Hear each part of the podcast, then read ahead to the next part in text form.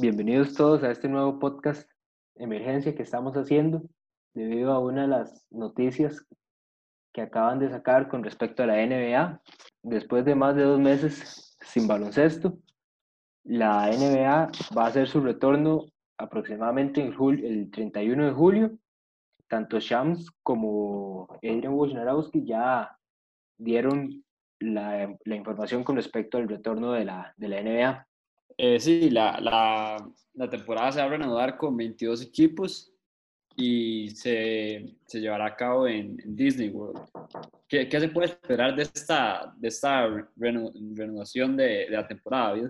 Sí, bueno, Alejandro, después de varias conversaciones entre las oficinas de la liga, los mismos gobernadores de los equipos y, y la asociación de jugadores, eh, se llegó a la conclusión de que no solo no iban a iniciar directo en postemporada, sino que le iban a dar la oportunidad a varios equipos de poder pelear un puesto, que era una de las principales quejas que tenían algunos jugadores. Sí, van a entrar los, los Phoenix Suns, Trailblazers, Pelicans, Kings, San Antonio Spurs del lado del oeste y del lado del este los Washington Wizards. Y estos equipos van a pelear. Y de esto, de esto se habla la búsqueda de la NBA de que el famoso superestrella Zion Williamson entre a la, a la postemporada y esto haga que haya más audiencia.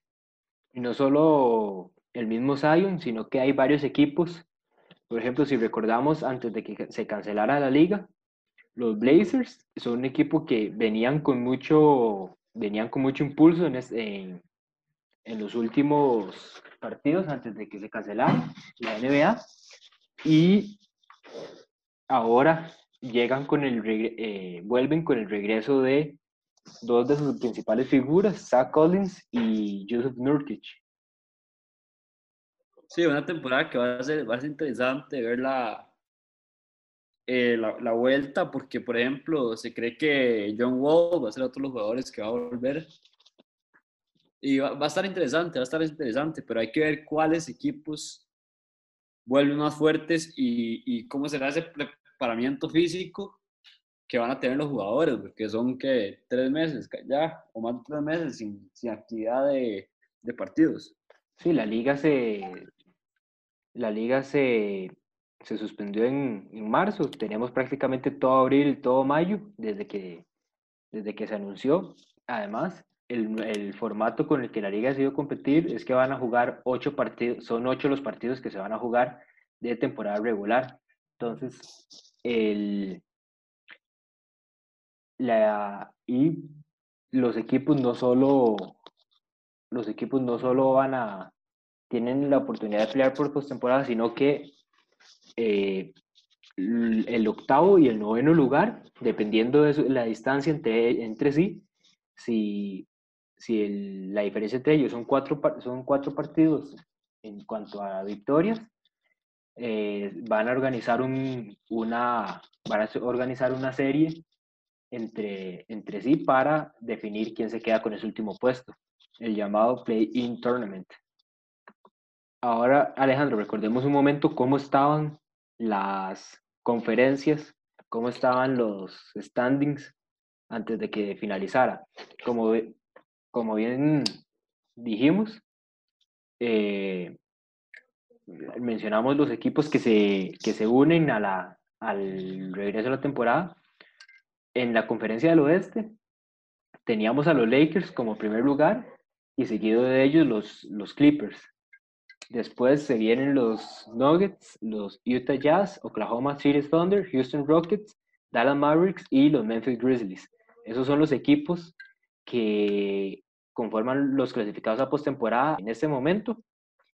Y lo interesante aquí es, en esta conferencia, es ver quién se queda con ese octavo puesto, porque lo, la diferencia entre Dallas, entre los Mavericks y los Grizzlies y el resto de equipos es muy grande, por lo que lo la única posición que se, se vería afectada sería el de los Memphis Grizzlies. Vos, Alejandro, ¿considerás que los Grizzlies se quedan en esa posición o ves algunos de los otros equipos colándose en postemporada? La, amenaza más grande que yo les veo son los New Orleans Pelicans. hay que ver qué tal vuelven, pero es un equipo que está en crecimiento y tiene buenos jugadores. Sin embargo, creo que es de rescatar la, la temporada que ha tenido Memphis con Jamorant y, y con Jared Jackson. Han tenido una temporada muy, muy, muy positiva para el futuro de la franquicia. El, sin duda, los Grizzlies, pues, en contra de todas las expectativas, lograron incluso meterse en, en postemporada, pero para mí, en realidad, el equipo que más peligro les, les puede dar son los, los Blazers, porque tienen un muy buen equipo. Digamos, tenés a Lillard, CJ McCollum, el mismo Carmelo Anthony, y, y tenés en el posteo a un Hassan Whiteside que venía jugando bastante bien, y a Yusuf Nurkic y Isaac Collins que vienen recuperándose de lesiones. Habría que ver estos dos jugadores cómo, cómo, le pueden aportar al equipo, si irán a venir desde el banquillo o regresarán a sus puestos en la titular. Pero para mí este es el equipo que más peligro le puede dar a los, a los Grizzlies y tal vez quedarse con el octavo puesto, ya sea durante los pocos partidos de temporada regular o tal vez en el, en el, en el Playing Tournament.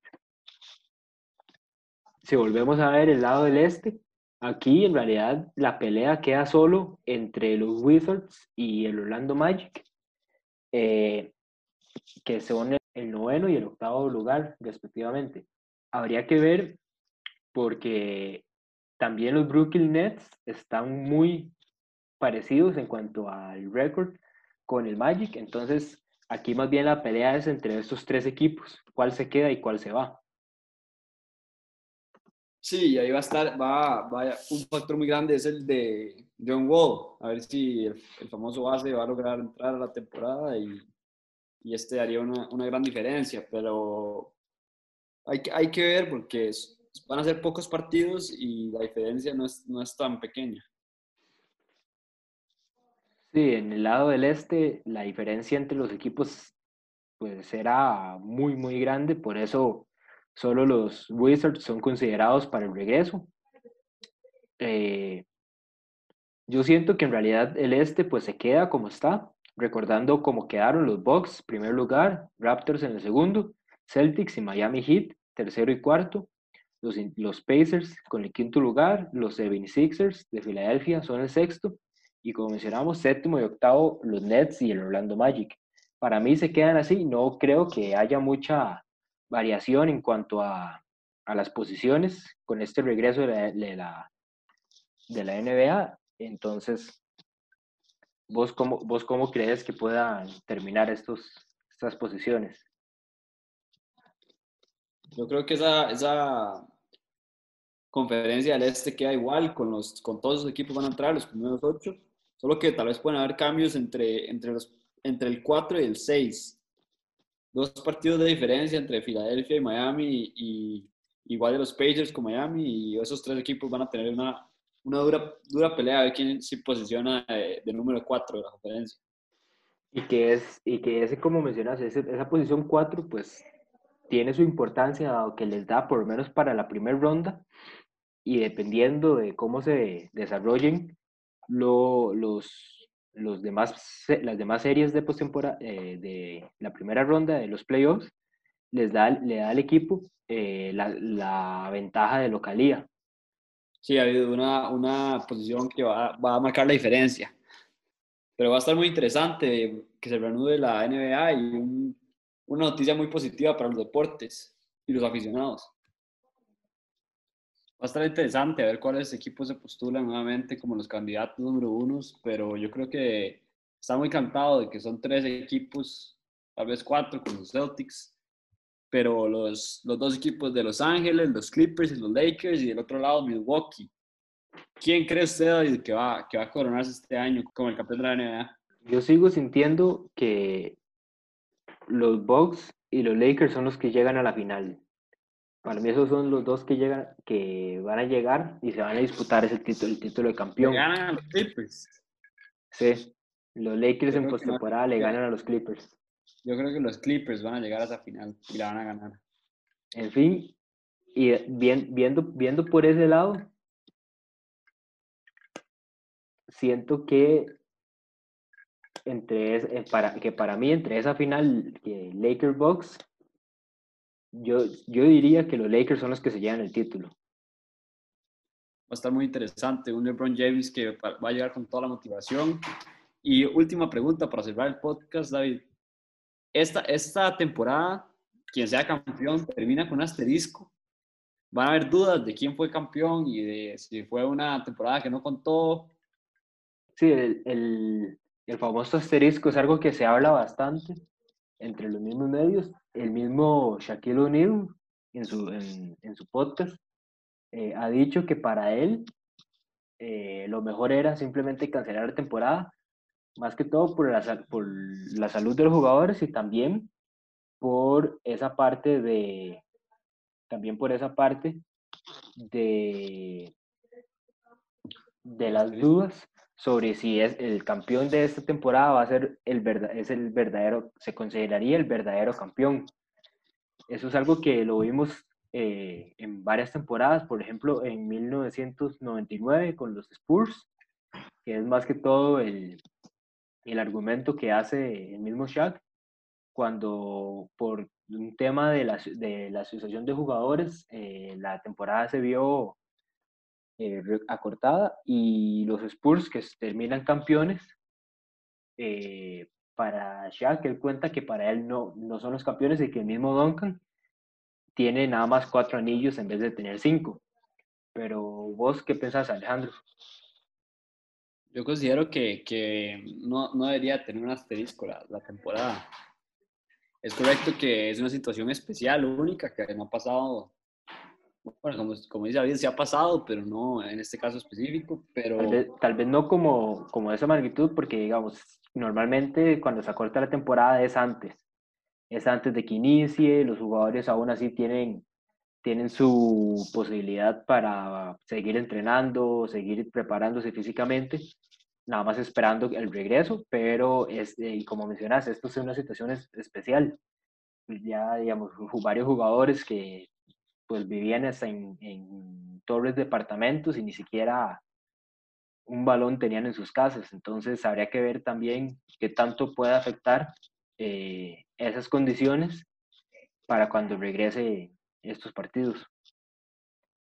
sí, exacto, hay que ver la, la preparación que van a tener los jugadores y qué tan, qué tan fuertes vuelven. El problema, uno de los principales problemas que piensa la NBA es las lesiones, que por la falta de actividad pueden recurrir los jugadores a lesiones, pero esas lesiones le pueden pasar a, a todos los jugadores, entonces no veo por qué ponerle un asterisco a la temporada y decir que, que no vale lo mismo que la pasada, porque la competencia va a estar.